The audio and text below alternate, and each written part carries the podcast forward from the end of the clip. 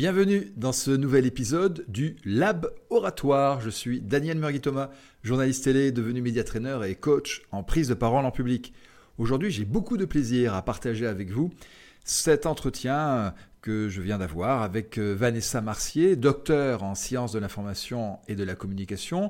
Elle est également coach, conférencière, chargée d'enseignement en business school et elle vient de publier chez Erol un très remarqué Le pouvoir de l'humour. Si lors de votre prochaine prise de parole en réunion, chez un client, voire lors de la convention annuelle de votre entreprise, vous voulez euh, briller, faire preuve de leadership, renforcer votre confiance et puis aussi cultiver votre sens de la répartie, je vous invite absolument à écouter l'épisode qui suit. Bonjour Vanessa Marcier. Bonjour. Au départ, euh, Vanessa Marcier, pour vous, c'était pas gagné de, prendre la parole en public? Oui, euh, bah, même j'étais, euh, c'était avant que, j'enseigne. le jour où j'ai dû présenter mes, mes recherches à l'international, où j'ai vu un panneau où il y avait écrit qu'il y avait 5000 euh, participants. J'ai complètement paniqué, j'étais malade pendant deux jours. Et chaque fois que j'allais enseigner, en fait, j'y allais avec le, stress, avec la boule au ventre. et je me suis dit, c'est pas possible, il faut que je, trouve un moyen de, gérer ce, stress, cette peur panique. Il faut savoir que parler en public, c'est la première peur au monde. Les gens ont plus peur de, parler en public que de mourir.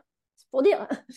Euh, et, alors, quand en plus on doit, faire des blagues, alors là, c'est le, le, sommet. Parce que déjà parler, mais alors en plus faire des blagues. Et donc, moi, j'aime bien les challenges. Je me suis dit, ah bah tiens, et si on faisait un atelier de stand-up À l'époque, je vivais en Angleterre. Euh, on m'avait introduit au, stand-up qui, à l'époque, n'était pas aussi.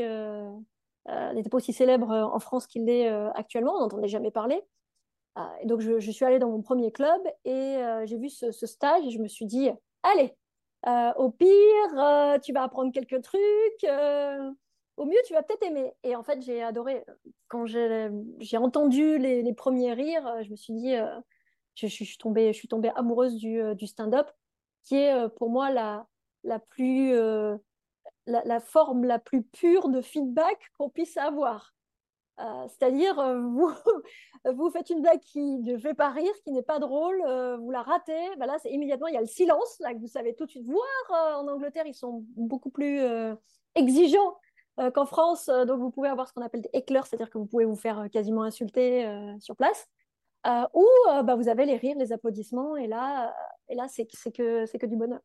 Et de cette expérience, vous inspirez aujourd'hui pour accompagner celles et ceux qui doivent prendre la parole en public dans les différentes situations hein, d'une vie professionnelle, une réunion, euh, un enjeu plus important, une convention, avec euh, plein d'astuces que bien sûr j'ai relevées. Euh, parce que vous rappelez que l'humour, c'est un brise-glace et qu'il est intéressant d'utiliser dès le début d'une présentation. Oui, oui, parce qu'en fait, ça va, ça va donner le ton dès le, dès le départ. Et euh, maintenant, avec, euh, avec, d'autant plus avec Zoom, euh, la, la, réunionite aiguë dont on est champion en France, on a des réunions souvent, on a du mal à engager les collaborateurs, on en est à sa énième réunion, etc.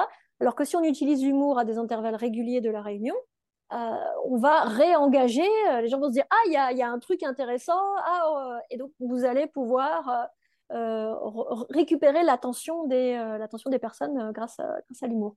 Mmh. Et en fait, dans la, dans nos situations professionnelles, nous avons de multiples opportunités d'utiliser l'humour que nous ne saisissons pas. Justement parce que quand on revient au début, on se dit ah ben non, c'est pas approprié, on ne doit pas le faire au travail, je vais pas avoir l'air sérieux, alors que ça peut vraiment vous servir.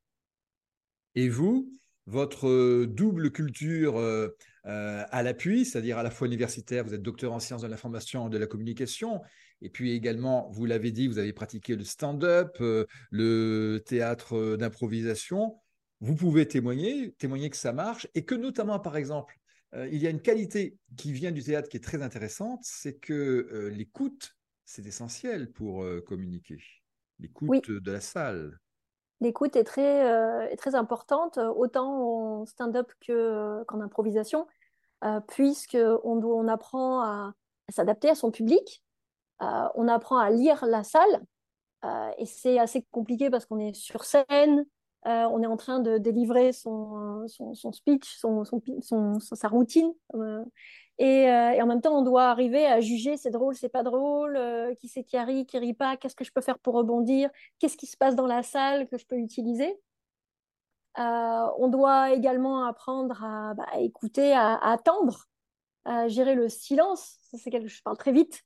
C'est quelque chose que j'ai dû apprendre en stand-up, c'est-à-dire arriver à attendre ces, millisecondes qui ont l'air de passer pour une éternité euh, pour laisser le temps aux personnes d'écouter ce que, j'ai à dire.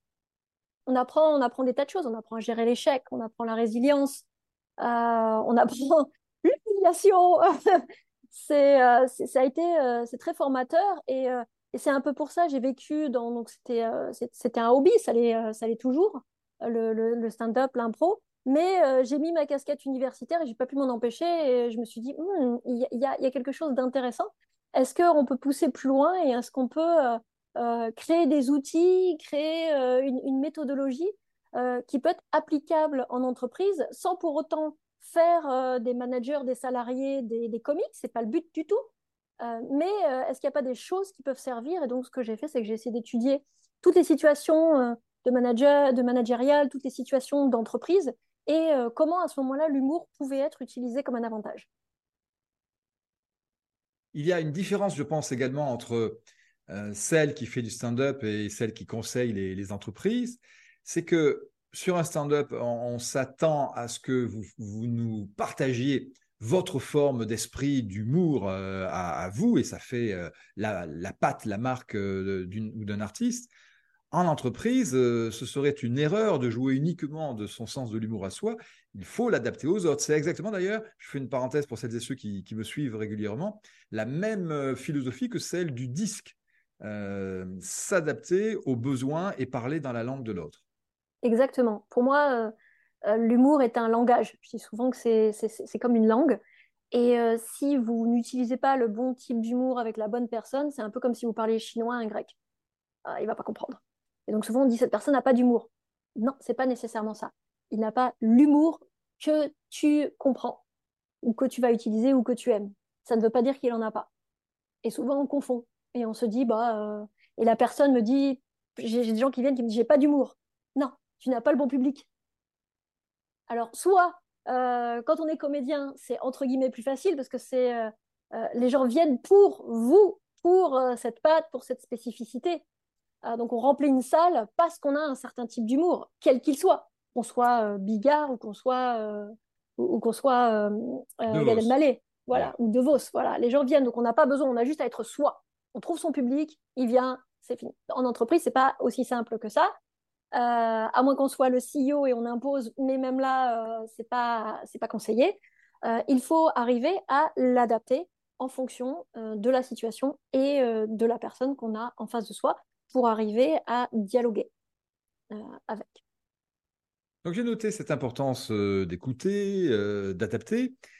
C'est peut-être utile pour travailler, parce que c'est une question que doivent se poser celles et ceux qui nous écoutent, le sens de la répartie, l'esprit d'à propos. Beaucoup s'en trouvent dépourvus et en entreprise, ça peut être handicapant. D'ailleurs, sur le principe de, l'esprit en escalier, vous aimez bien rappeler qui est l'auteur de cette formule d'ailleurs, quelqu'un qui, comme vous, a été journaliste euh, aussi il y a longtemps. Euh, Diderot, Diderot qui, qui, raconte cette anecdote où, effectivement, quand il allait en soirée, on lui faisait un bon mot, il n'arrivait pas tout de suite à répondre. Et en fait, à l'époque, c'était des grandes maisons, il y avait des grands escaliers. Et en règle générale, il trouvait la répartie en bas de l'escalier. Et c'est de là que vient l'esprit de l'esprit d'escalier. effectivement. Et donc, je donne un exemple dans le, dans le livre qui vient de Seinfeld, euh, et de, de Georges Costanza qui, effectivement, à qui on fait une blague et qui n'arrive pas à répondre et qui répond quand il est dans sa voiture en train de rouler. Et souvent, mes, euh, clients ou les personnes euh, avec qui je discute en conférence me disent Ah, ben oui, moi, c'est toujours après coup. Et oui, parce que quand on n'a plus le, cerveau gelé, entre guillemets, par le, stress de la situation, tout d'un coup, l'idée revient. Et ça se travaille. Donc, c'est pas, encore une fois, c'est pas quelque chose d'inné et inatteignable c'est quelque chose qui se travaille, c'est un, c'est comme un muscle. Euh, et on va faire des petits efforts tous les jours, des petits exercices, et au bout d'un moment, ça va devenir quelque chose d'acquis, euh, qui va devenir un réflexe. Et cette gymnastique intellectuelle, euh, finalement, hein, que vous nous invitez à, à avoir chaque jour, elle passe par quoi? Il faut que je fasse des, jeux de mots quotidiennement, que je lise des blagues à ramba Comment faire? Bah, Ça vient surtout bah, de déjà effectivement d'être un peu plus familier avec l'humour si on l'est pas. Euh, donc ça aide effectivement de regarder du stand-up, euh, de regarder des choses drôles, euh, de les noter, de noter ce qui peut, servir, de se faire une petite, banque d'humour, mais également d'essayer de, se sonder un peu, de sonder la situation, d'apprendre à se, connaître et à savoir quels sont les enjeux dans la relation parce que suivant la, blague qu'on nous a faite, ça peut être plus ou moins euh, méchant. Et, euh, le, fait de, répondre d'une façon euh, passionnée peut entraîner des ennuis.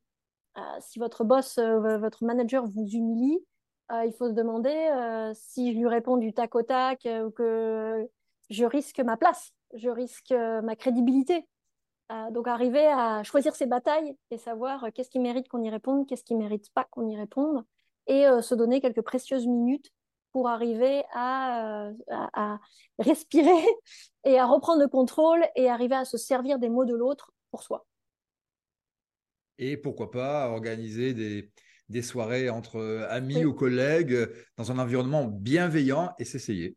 Exactement, exactement. Moi, je, conseille toujours de construire son cercle de confiance de personnes qui sont comme nous ou pas, euh, d'amis avec qui on va, euh, on va s'entraîner, on va voir, voilà, aujourd'hui on m'a dit ça, voilà ce que j'aurais dû répondre, qu'est-ce que tu en penses? Et au fur et à mesure, la confiance va, va venir et s'entraîner dans des, des situations qui sont à, à, faible enjeu et pour après bah, prendre de plus en plus de risques jusqu'à être capable de, de faire de la répartie en entreprise. Mmh, oui, parce que chaque fois qu'il y a eu un, succès, même entre amis, le cerveau, il enregistre et ça renforce la confiance.